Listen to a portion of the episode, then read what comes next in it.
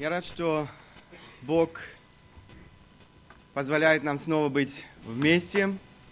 Я рад, что мы собрались вместе для того, чтобы обратиться к Его Слову. Слово, которое имеет власть изменять нашу жизнь. Слово, за, эм, за которым стоит сам Бог. Сам Бог желает говорить через это Слово сегодня к нам, наставлять, учить нас.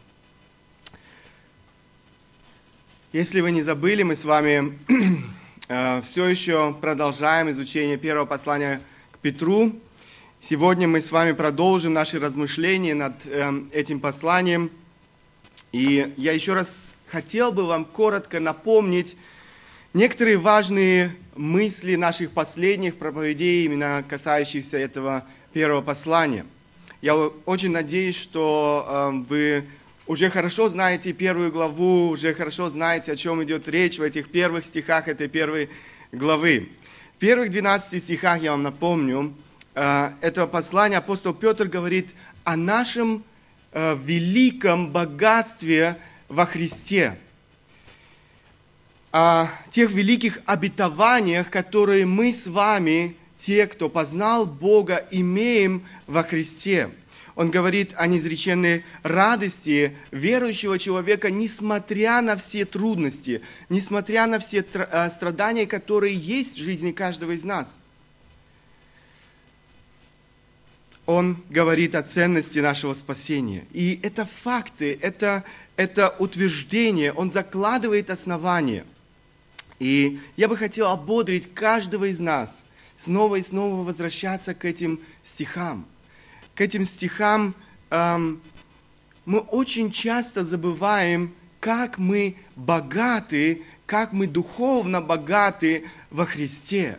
И эти стихи, эти, э, эти э, 12 стихов в первом послании Петра, первой главе, они напоминают нам об этом великом богатстве, которое каждый из нас имеет, если он познал Бога, если его истина, если его вера истина. Эти стихи несут нам утешение в наших э, страданиях, в наших трудностях, так же, как они стали однажды источником утешения для тех людей, которыми, э, которым было написано это, одна, а, это послание однажды. Все практические наставления и, как я уже говорил, если вы читаете дальше, вы, э, апостол Павел переходит к повелительной форме. Он говорит э, в повелительном наклонении, то есть это повеление, э, которое он э, дает э, э, верующим людям, нам с вами. И э, все эти практические наставления, которые следуют дальше послания Петра, имеют своим основанием этот небольшой отрывок из 12 стихов – Обладание этим уникальным духовным богатством, Писание которого мы находим в этих стихах, обязывают нас. Они накладывают на, на каждого из нас определенные обязательства. Самое первое, чему мы посвятили целую проповедь, это возлагать свою надежду на Бога. Жить с великой надеждой. Но это не все, к чему обязывает нас эм, это богатство. Эм, здесь следует продолжение, второе, к чему обязывает нас положение, э, нас, э, это богатство, это положение, это жизнь в святости, по примеру Бога, по примеру Бога, который э, в своей природе свят, который отделен от всего грешного, от всего земного, наша жизнь должна отличаться этой святостью, которая присуща Богу. Это та тема, над которой мы начали размышлять в последний раз. Будьте святы, потому что я свят. Сегодня мы продолжим это, э, это предложение «Будьте святы, потому что я свят» является основным повелением нашего отрывка из э, первого послания к Петру. 1 Петра, 1 глава, 14-16 стихи. Я бы хотел вместе с вами прочитать эти стихи. «Как послушные дети, не сообразуйтесь э, с прежними похотями, бывшими в неведении вашим, но по примеру призвавшего вас святого, и сами будьте святы во всех поступках, ибо написано, будьте святы, потому что я свят. Я посчитал важным начать эту тему с того, чтобы посмотреть на святость Бога, на святость самого Бога. Здесь так много сказано о том, чтобы мы были святы так, как свят Бог. Поэтому нам важно знать, как же, э, э, какой святостью отличается Бог или что это значит святой Бог. И поэтому мы целую проповедь посвятили этой важной и во всякое время актуальной теме. Мы посмотрели с вами на то, что Библия говорит о святости Бога, что значит это понятие святость по отношению к Богу.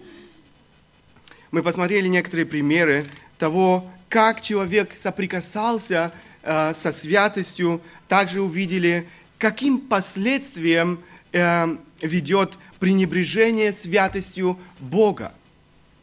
Сегодня мы продолжим наши размышления над этой важной темой. Прежде чем мы обратимся к нашему тексту, я бы хотел посмотреть на то, как это слово, это понятие святость эм, применяется по отношению к человеку в Библии.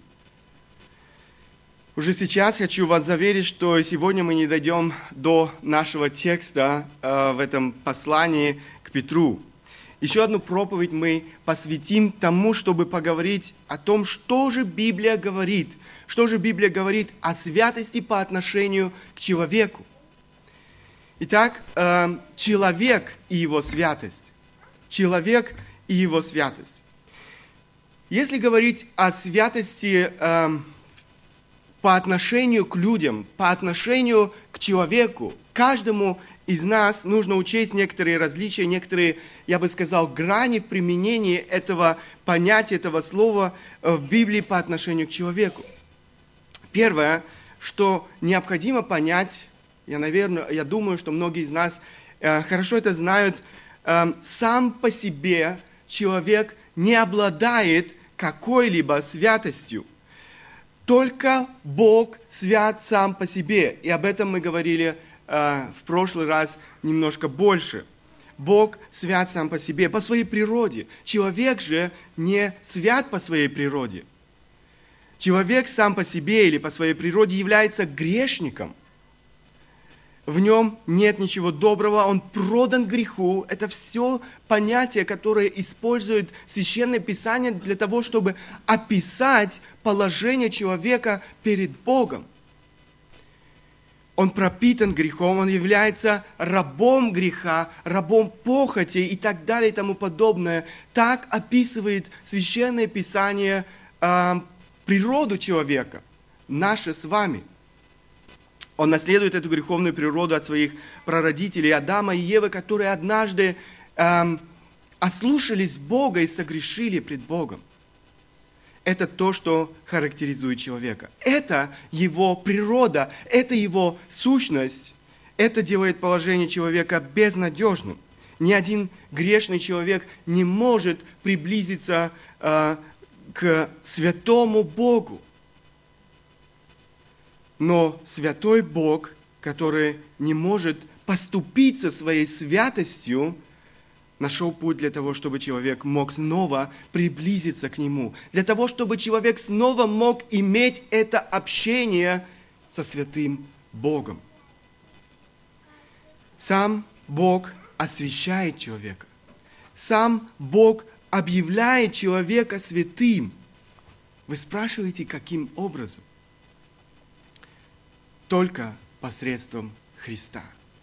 Только посредством Христа. Иисус стал нашей праведностью, Иисус стал нашей святостью, Иисус стал нашим искуплением.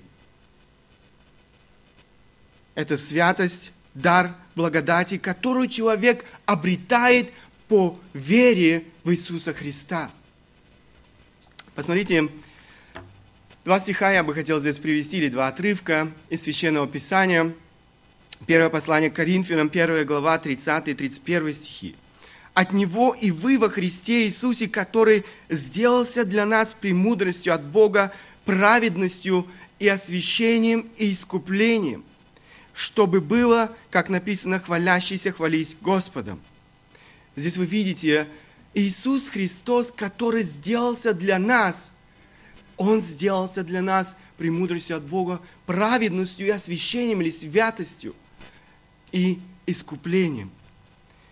И Евреям 10 глава 14 стих, «Ибо Он одним приношением, Он Христос здесь, речь идет о Христе, Он одним приношением, то есть своей жертвою на кресте, навсегда сделал э, совершенными освящаемых.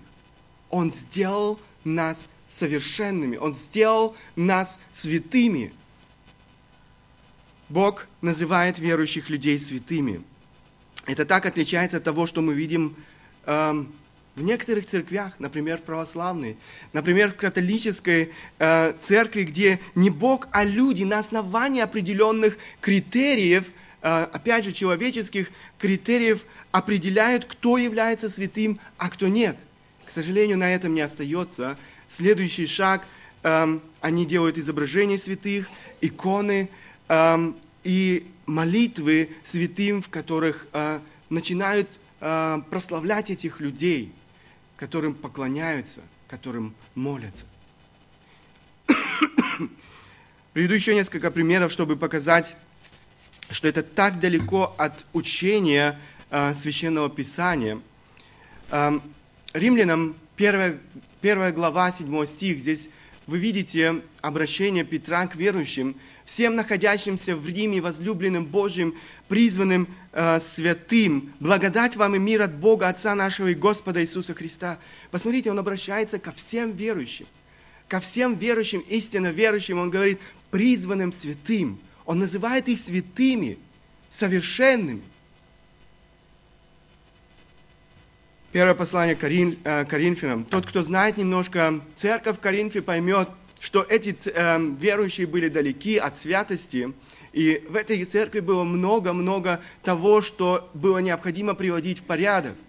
Но несмотря на это, апостол Павел обращается к этим верующим, Павел, волю Божию призванный апостол Иисуса Христа и сосвен брат, церкви Божией, находящейся в Коринфе, освященным во Христе Иисусе призванным святым,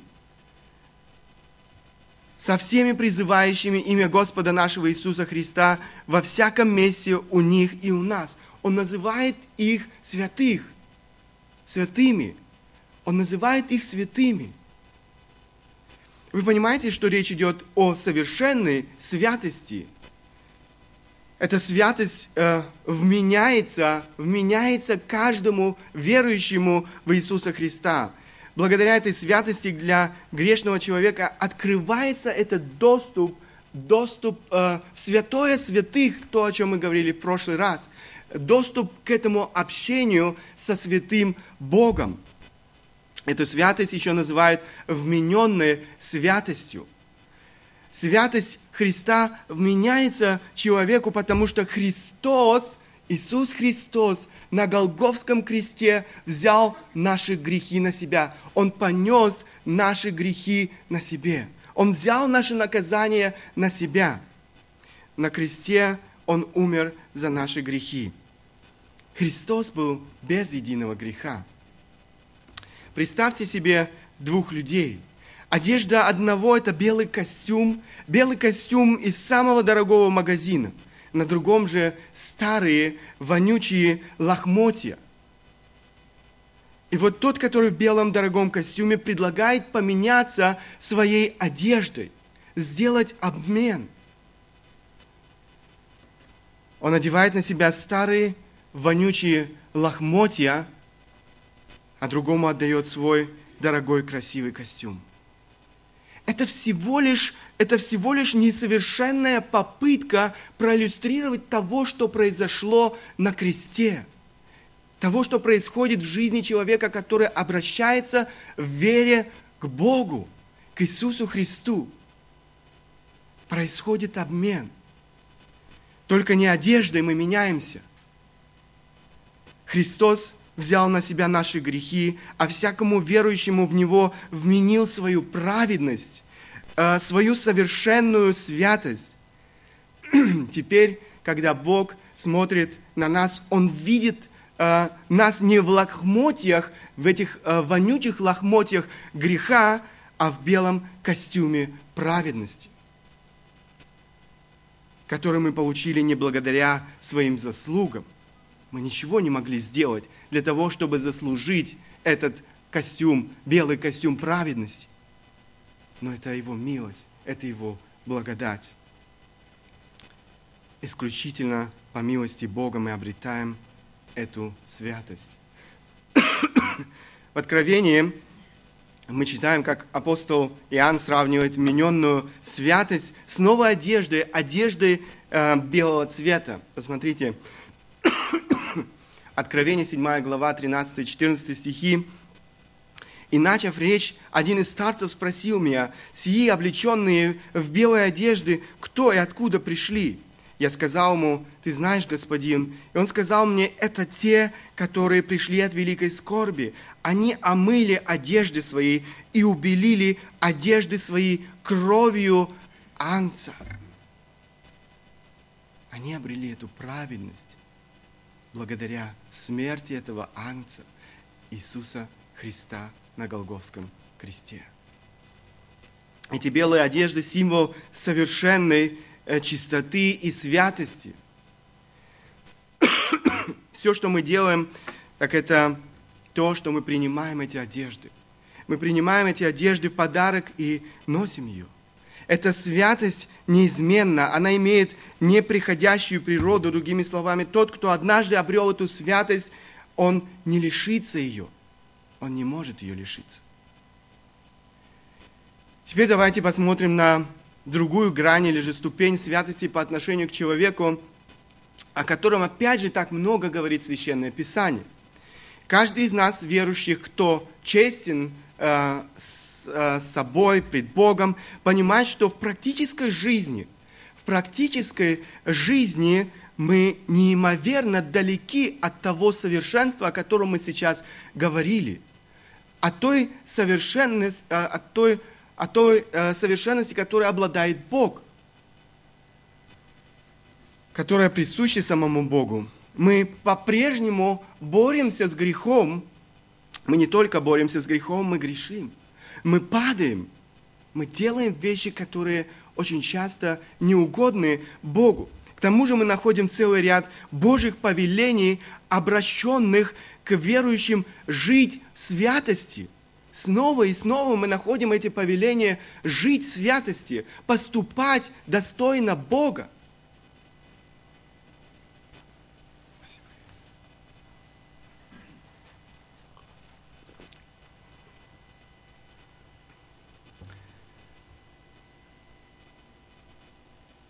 Например, то, что мы читали в нашем отрывке, 1 Петра, 1 глава, 14-16 стихи.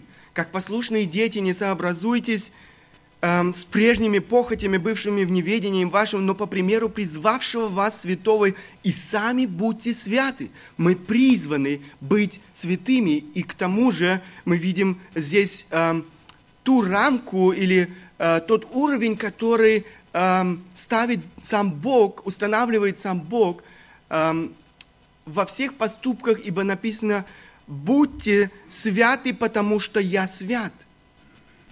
Святость Бога – это то, к чему мы должны стремиться. Или же другой стих. Итак, будьте совершенны, как совершен Отец ваш Небесный. Вы видите Евангелие от Матфея, 5 глава, 48 стих. Вы видите, и здесь мы призваны быть э, совершенными, как? Как совершен наш Отец, Бог. Как решить эту дилемму, как решить эту проблему? С одной стороны, мы святы совершенно, с другой стороны, мы должны стремиться к святости – кто-то даже может сказать, что мы имеем здесь дело с противоречием Библии. Дело в том, что существует другая грань. Э, или же можно сказать, вторая ступень святости, ее называют э, еще практической святостью. Без первой ступени, то есть э, святости, вмененной нам Богом по благодати через веру, не, не бывает второй. Никто не может стремиться к святости без того, чтобы, эм, познав Бога, он обрел эту святость в самом Боге, о которой я только что говорил. В книге Откровения вы видите, э, вы можете увидеть, опять же, этот парадокс, можно сказать, в одном тексте или в одном стихе. Неправедный пусть еще делает неправду, нечистый пусть еще сквернится, праведный дотворит правду еще, и святый да освящается еще. Вы видите, святые призваны освящаться. Или же автор послания к евреям, 10 глава, 14 стих, «Ибо одним приношением навсегда сделал совершенными освящаемых». Смотрите, он сделал совершенными кого? Освящаемых. То есть мы все еще находимся в процессе освящения, несмотря на то, что Бог сделал нас святыми или совершенными. Это наш статус, это наше положение. Но в то же самое время мы э, находимся в процессе освящения. И здесь написано навсегда. Навсегда Он сделал нас совершенными не на какое-то время. Мы не теряем этот статус, мы не теряем это положение. Но если мы однажды познали Бога, если наша вера истина, мы навсегда сделались совершенными. Это, наше, это наш статус, это наше положение пред Богом. Сущность практической святости заключается в том, чтобы жить согласно нашему званию святых, согласно нашему положению – жить согласно нашей новой природе, по духу, а не по плоти, уподобляться изо дня в день характеру нашего Бога. И это процесс всей жизни. Это процесс всей жизни, это процесс, который начинается сразу же после нашего обращения к Богу, после нашего покаяния. И продолжается до последнего дня нашей жизни, до последнего э, э, часа, до последней минуты нашей жизни на этой земле. Никто из нас и никогда не сможет сказать за себя, что он в своей практической святости достиг совершенства. Таких людей нет и не будет на этой земле. Тот, кто утверждает это, лжец, потому что Библия говорит, что таких людей нет. Никто из нас не сможет этого утверждать за себя. До тех пор, пока мы не освободимся от нашей греховной плоти, мы будем испытывать эту э, жесткую, жестокую борьбу э, духа и плоти. Это то, что испытывает всякий, каждый верующий человек в своей жизни. Процесс освящения можно сравнить с процессом очистки драгоценного металла золота или э, серебра от э, примесей и шлаков. Бог совершает свою работу, чтобы освободить нас от этих шлаков, от этих э, примесей греха, от которых мы не свободны. И Он шаг за шагом, шаг за шагом освобождает нас от этого, э, от всей этой грязи в нашей жизни на протяжении всей, опять же, всей, всей нашей жизни. Практическая святость является свидетельством того, что человек действительно рожден свыше. Свидетельством для самого человека, но и для окружающих. Если в нашей жизни нет духовного роста, если мы не возрастаем в святости, то говорить о том, что человек познал Бога, говорить об истинной вере нет смысла. Это заблуждение. Истинная вера ведет всегда к трансформации, эм, к тому, что человек изменяется, изменяется его мышление, изменяется эм, его мировоззрение. Это, это касается всех областей жизни человека, его разума, его желаний, его чувств и так далее. Иаков в своем послании пишет так, и вера, если не имеет дел, мертва сама по себе. Иакова, 2 глава, 17 стих.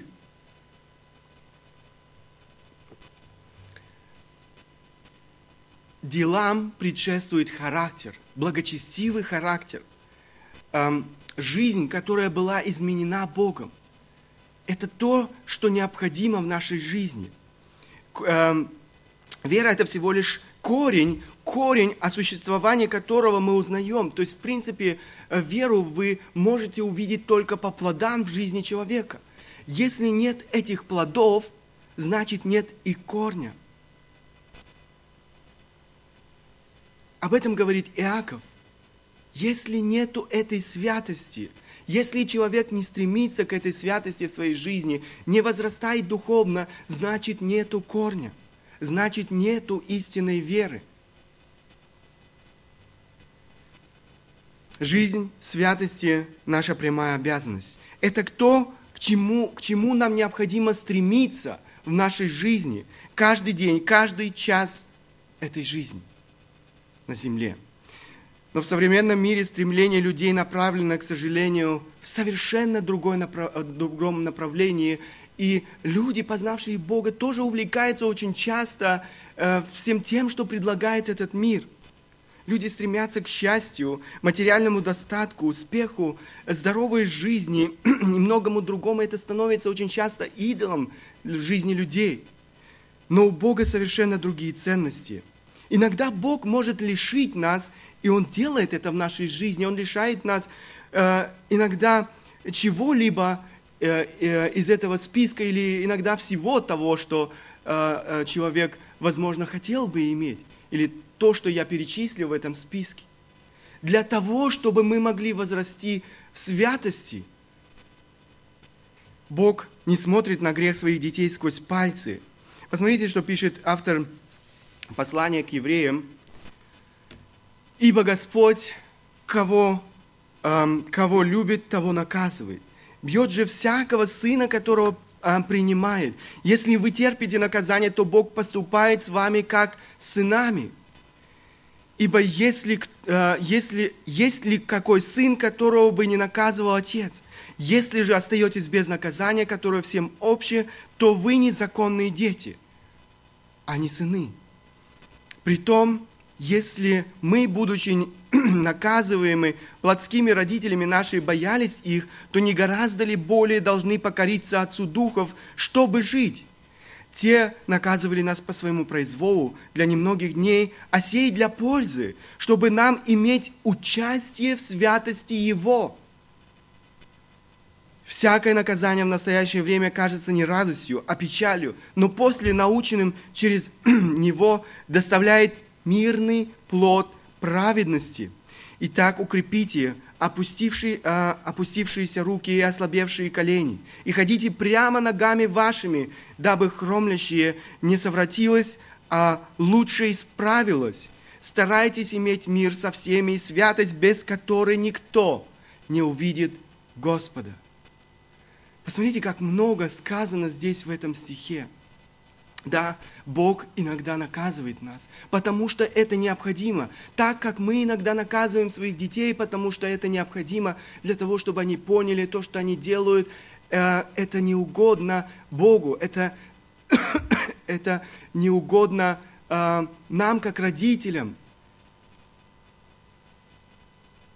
Бог наказывает нас. Но наказание это имеет свою цель, и мы здесь видим очень ясно. Во-первых, мы видим то, что Бог наказывает только своих детей. Возможно, мы смотрим иногда по сторонам, видим людей, которые живут. Э, в грязи, в грехе, наслаждаются этим грехом, но э, обходятся без, э, э, без, своих, без всяких трудностей и, и живут так, продолжают жить.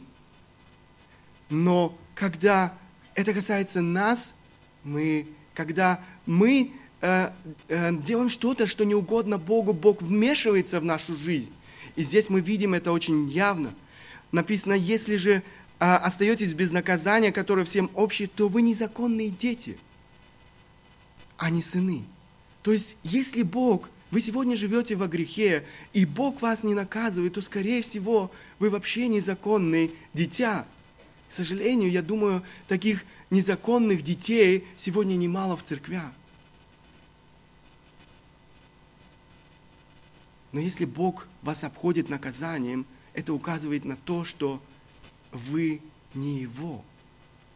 вы не принадлежите к Нему.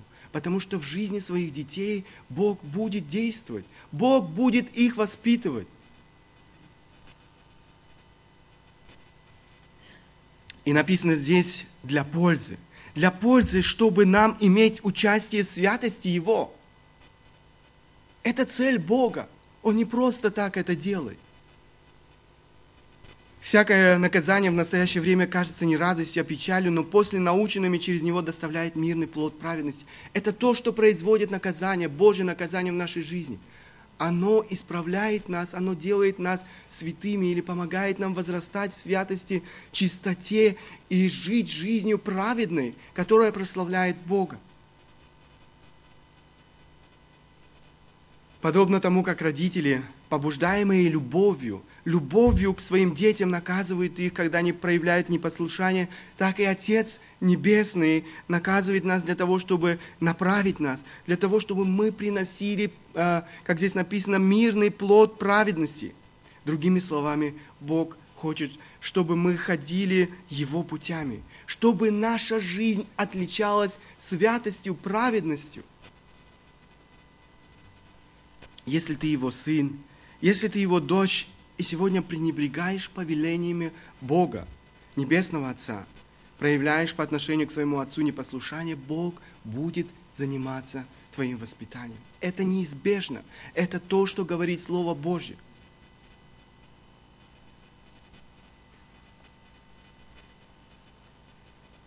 Один вопрос, который бы я хотел задать. Почему практическая святость так важна? Еще раз обратить ваше внимание. Некоторые вещи я уже назвал, о которых мы говорили здесь. Первое, потому что это повеление Божие. И мы читали с вами некоторые из этих повелений уже. Одно из них – это Евангелие от Матфея, 5 глава, 48 стих. «Итак, будьте совершенны, как совершенный Отец ваш Небесный». Одного этого повеления, одних этих повелений было бы достаточно для того, чтобы исполнять эту заповедь. Бог хочет, чтобы мы стремились э, к святости и чистоте в нашей жизни.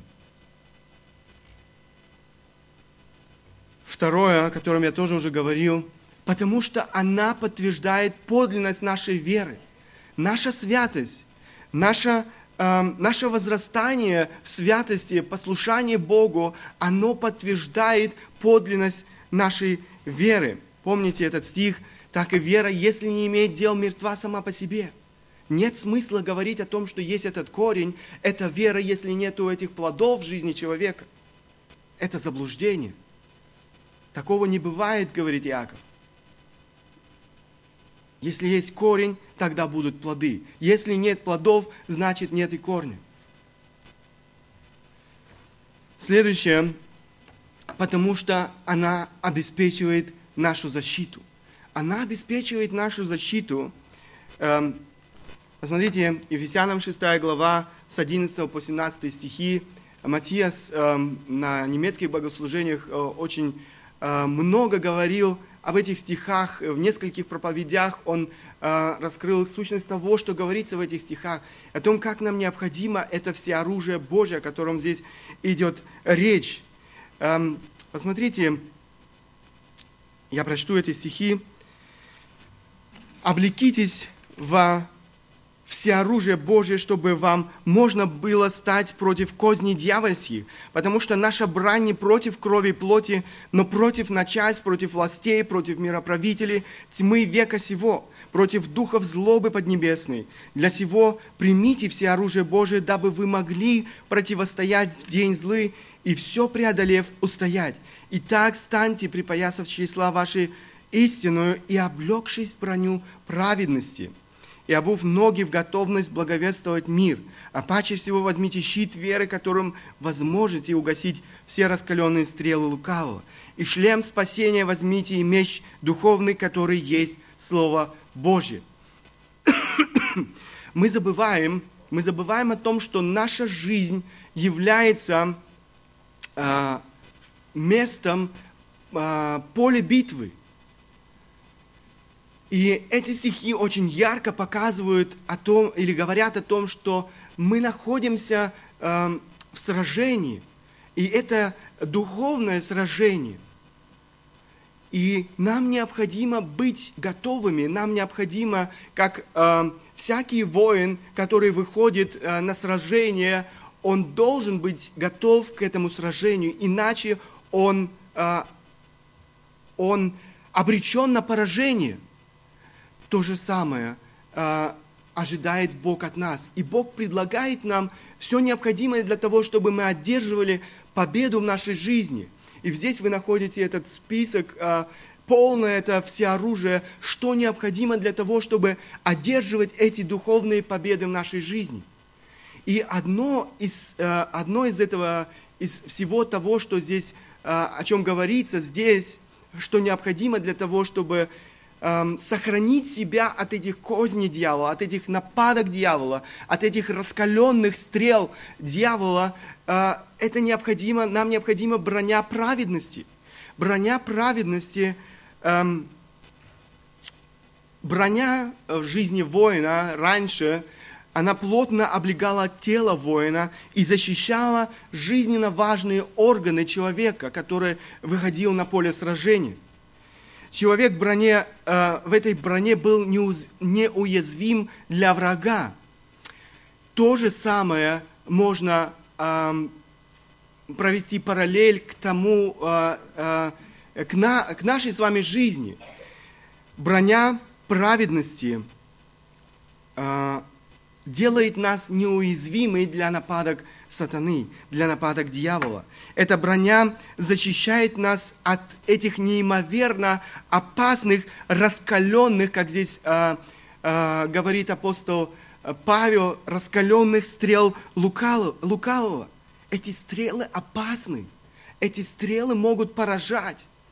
И если мы э, не делаем того, что Бог ожидает от нас, если мы не стремимся, если мы не защищаем себя тем, что Бог нас, э, нам предлагает, мы открываем себя для этих стрел, опасных, раскаленных стрел дьявола.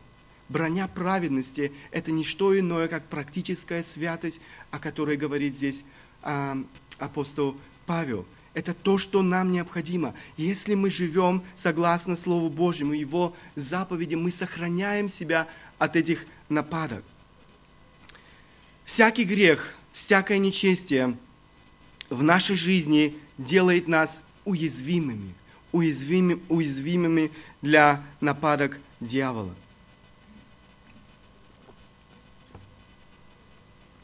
Вспомните пример Даниила.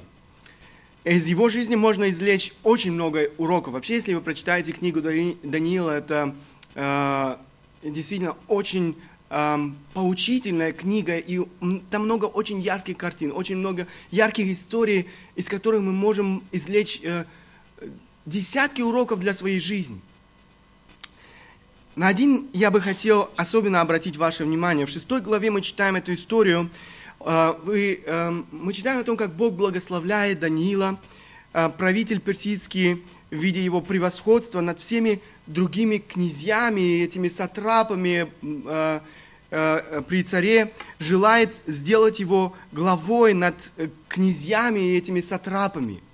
И как это часто бывает, э, э, проявляется зависть. Появляется зависть Э, это не устраивает всех этих сатрапов и князей, которые бы сами хотели быть первыми. И, э, конечно, они стараются сделать все, чтобы Даниил не стал первым, чтобы Даниил не стоял над ними. Э, их разъедает эта зависть, и они ищут повода, они ищут предлога, они ищут чего-либо, за что можно было бы зацепиться для того, чтобы разрушить жизнь Даниила. Вы смотрите, 6 глава, 4 стих, написано, «Тогда князья и сатрапы начали искать, искать предлога к обвинению э, Даниила по управлению царством. Но никакого предлога и погрешности не могли найти, потому что он был верен, и никакой погрешности или вины не оказалось в нем. Посмотрите, здесь не просто, э, ну, как-то заметили, но они искали – они предлагали усилия, они делали это намеренно для того, чтобы найти что-нибудь, чтобы зацепиться за это и разрушить его жизнь, Они искали предлога к обвинению Даниила по управлению царством, но написано никакого предлога. И ни одной погрешности не могли найти, потому что написано, он был верен. Никакой погрешности или вины не, оказа, не оказалось в нем. Посмотрите, здесь мы видим вот этот, э, э, как э, апостол Павел говорит, вот эту броню праведности. Не, под, э, ни за что не зацепишься. Ни за что не зацепишься. У дьявола не было возможности зацепиться здесь. Так как им не удалось найти ни одной погрешности, они обращаются к другому коварному плану. Они вынуждают царя, персидского царя, подписать указ о запрете, о запрете поклоняться э, каким-либо богам. В течение 30 дней, вы можете прочитать это, э, все должны были поклоняться царю. Всякий, кто нарушит этот указ, должен был бро- быть брошен в ров ко львам. И в этом Даниил остался верен Богу. Это не изменило отношение а, Даниила к Богу. Он остался верен Богу.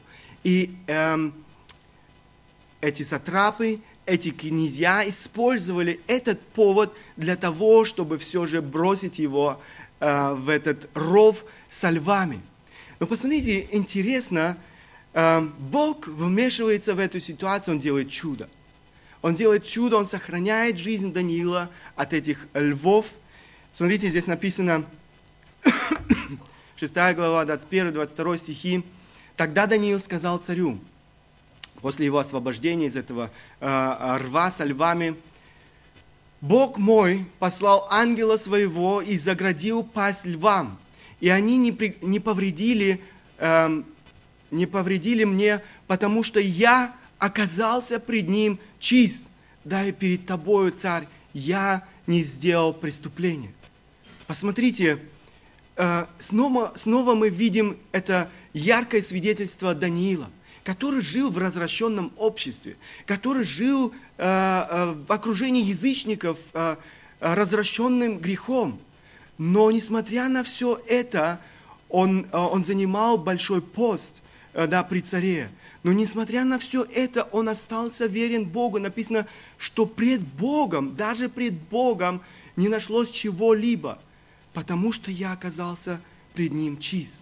Да, и пред Тобою, Царь. Посмотрите, вот эта броня праведности, как она сохранила его от этих нападок дьявола, и дьяволу не удалось, не, не удалось разрушить жизнь его, но он стал действительно большим свидетельством для этих людей, для этого персидского царя.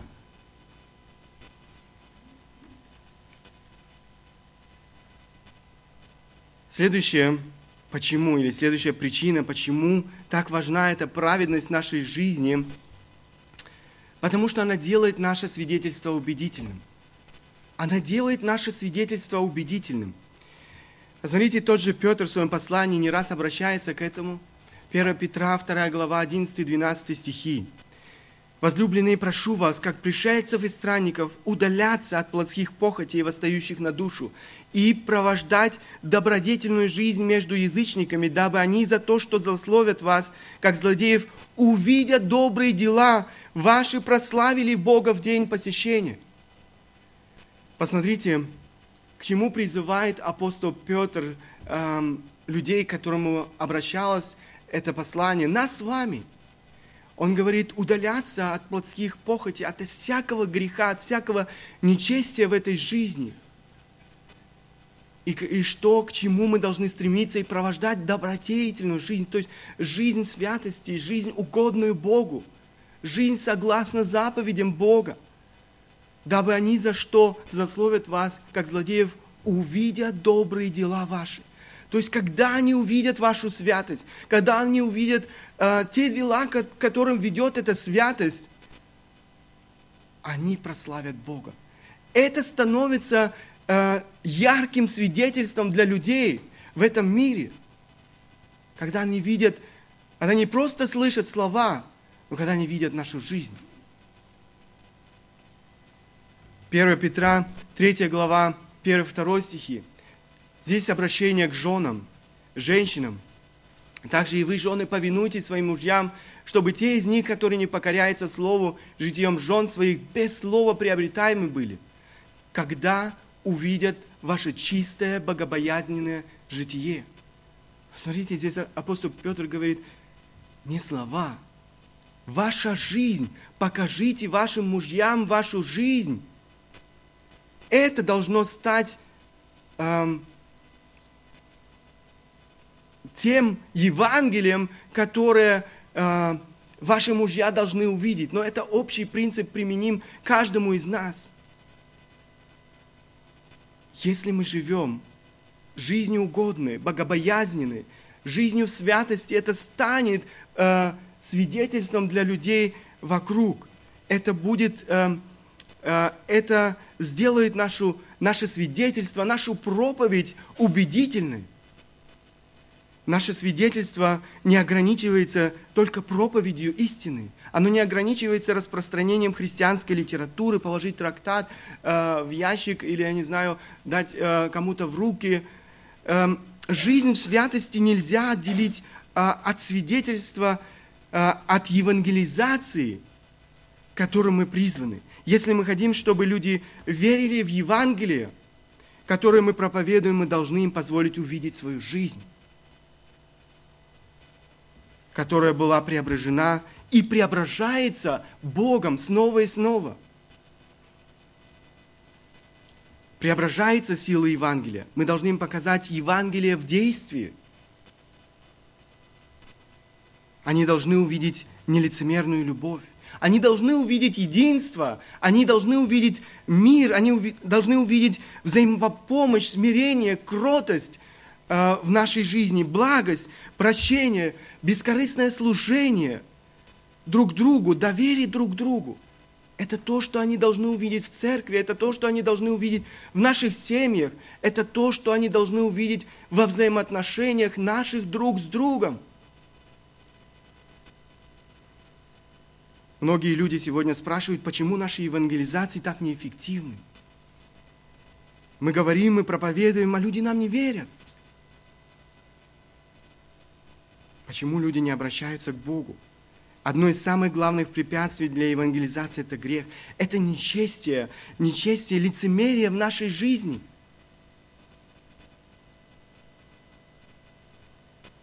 Вы не сможете, вы не можете себе представить, каким страшным препятствием для распространения Евангелия являются люди, которые исповедуют Христа, но не живут согласно Слову Божьему живут нечестивой жизнью, жизнью, которая не угодна Богу.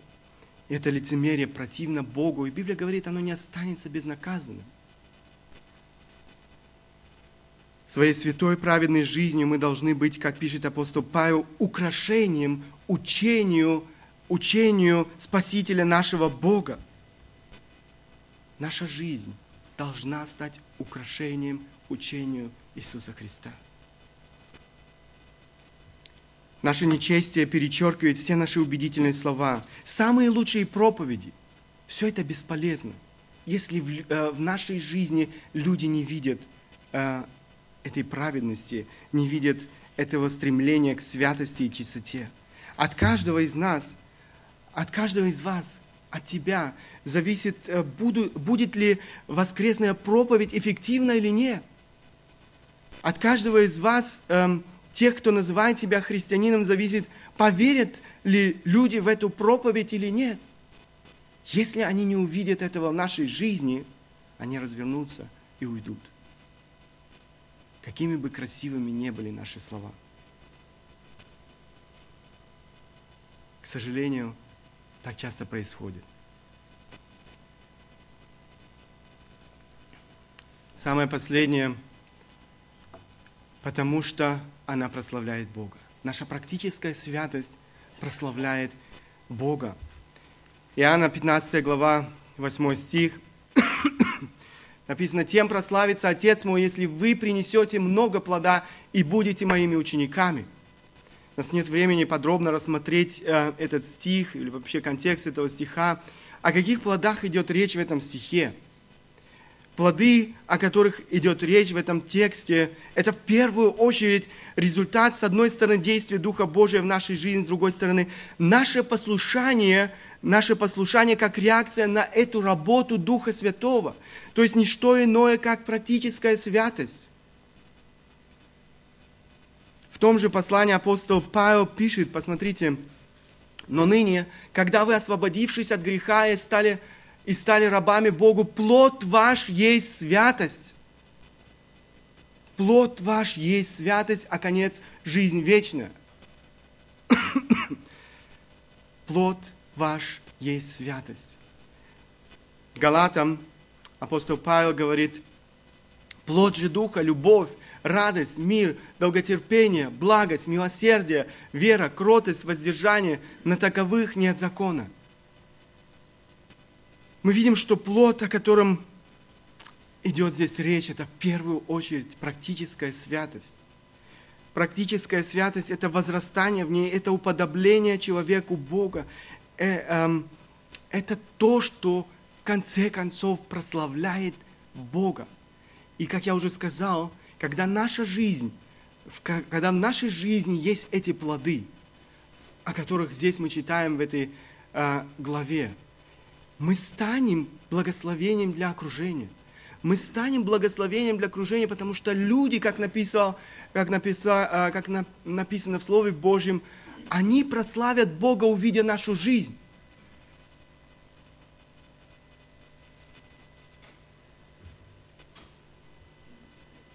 Наша жизнь в святости прославляет Бога. Это важные важные причины, почему. Почему святость так необходима, почему святость так важна в жизни каждого из нас.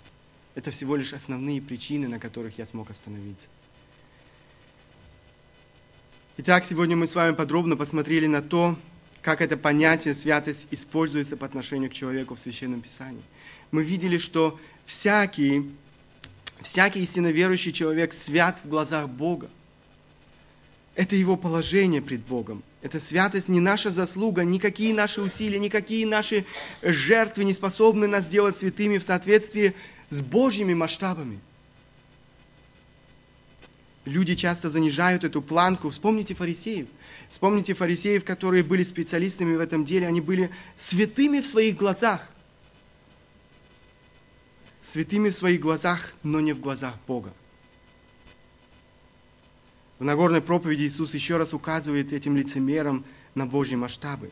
Там же он показывает, что ни один человек не сможет на сто процентов соответствовать этим стандартам Бога. Ни один человек. Поэтому мы нуждаемся во Христе.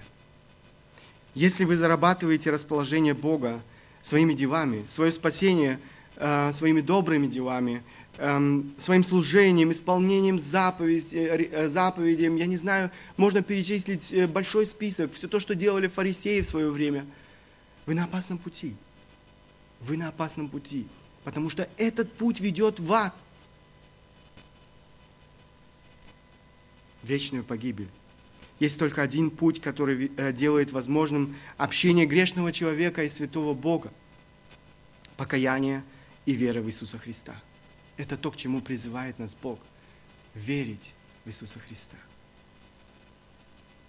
Посредством веры человек обретает святость, вменяемую ему Христом, которая позволяет ему предстать пред Богом, перед святым Богом, иметь это общение со святым Богом. Святой – это, с одной стороны, статус верующего человека, его положение пред Богом. Однако этот статус святого обязывает нас, обязывает каждого верующего человека жить в соответствии с этим статусом.